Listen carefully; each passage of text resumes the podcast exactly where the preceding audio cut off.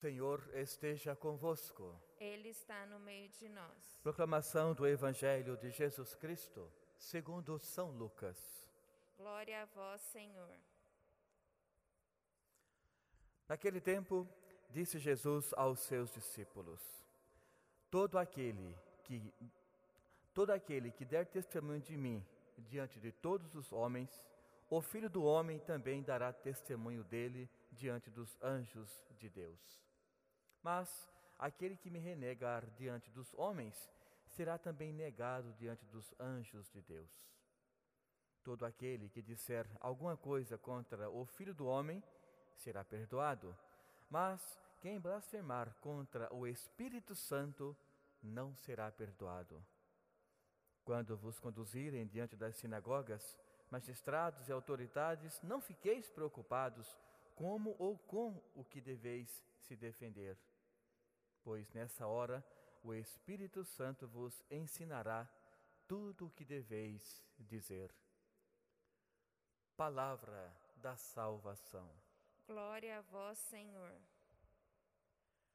Irmãos e irmãs, mais uma vez Deus vem até nós pela Sua palavra para nos conduzir no caminho de santidade, no caminho de perspicácia espiritual, ou seja, buscarmos essa sabedoria para vermos como vamos nos direcionar em relação a conhecermos melhor o nosso Deus pela Sua palavra, ou seja, aquilo que Ele quer nos ensinar para facilitar nossa caminhada nesse, no nosso dia a dia. Mais uma vez, Paulo, para Efésios, vem nos relatar essa grande dimensão de conhecimento que nós temos que ter do nosso Deus para buscarmos uma vida sadia. Como bem sabemos, estamos na semana inteira praticamente falando sobre a comunidade dos Efésios.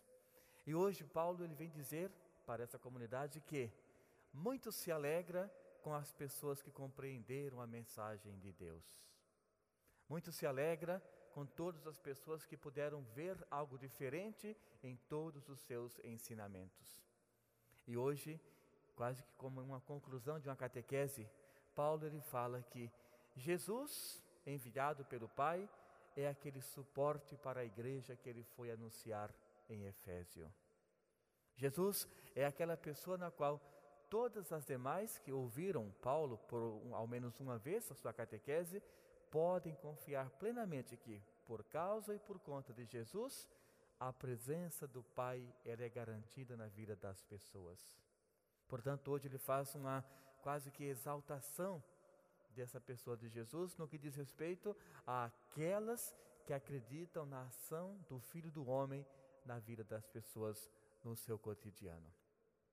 E claro, irmãos e irmãs, para nós hoje também isso não é diferente. Jesus, para nós hoje, deve ser esse suporte porque devemos levar avante no nosso dia a dia. É aquela pessoa na qual nós temos plena confiança que, através das suas atitudes, da sua doação, o Pai se manifestou e se manifesta no nosso dia a dia também. Não foi somente para aquele povo que estava sofrendo, ouvindo uma catequese, porque até então não conheciam nada sobre a dimensão espiritual, espiritual, aliás, do Pai. Para nós hoje também Jesus tem essa grande importância quando nós, como diz no, no ato penitencial, nos dedicamos a uma vida de oração. Ou seja, fazemos todo um projeto espiritual para que a presença de Jesus seja algo constante em nossa vida.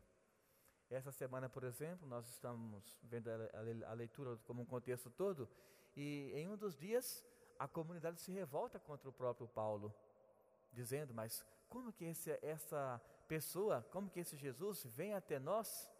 E Paulo fala: É pela ação de Deus que ele chega até vós e vocês percebem somente quando se doam para esse Filho do Homem adentrar em vossas vidas. Portanto, uma vida sem um projeto espiritual, onde Jesus não está no centro, algo deve ser revisto. Assim como Paulo fez questão durante toda a sua caminhada em Efésios, por exemplo, na comunidade, ele fez questão que Jesus pudesse ser o centro do pensamento daquelas pessoas. E hoje então ele faz o que? Esta exaltação. Por quê? Conseguiu adentrar Jesus na vida de cada pessoa. E cada pessoa, claro, uma vez que abre o coração para Jesus entrar, ela consegue perceber a grande alegria que é essa modificação na sua vida.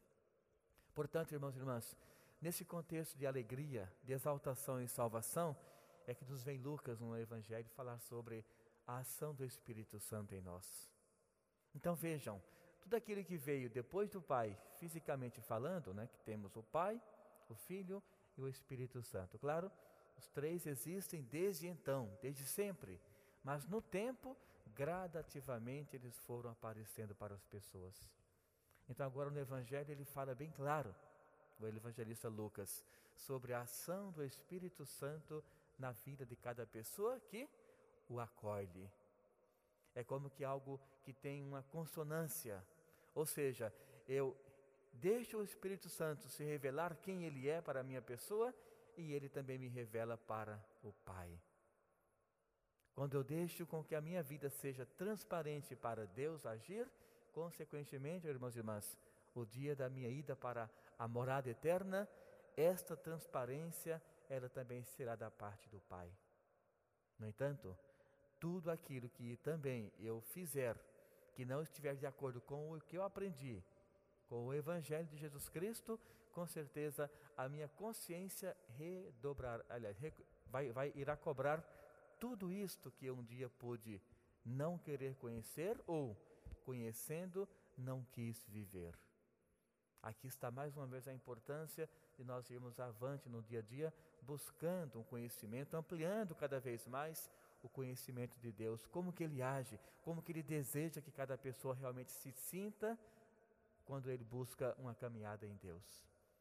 Então pensamos a Deus mais essa Santa Missa que ilumine nossa vida, que nos dê a capacidade de desenvolvermos cada vez mais uma comunhão com o nosso Deus.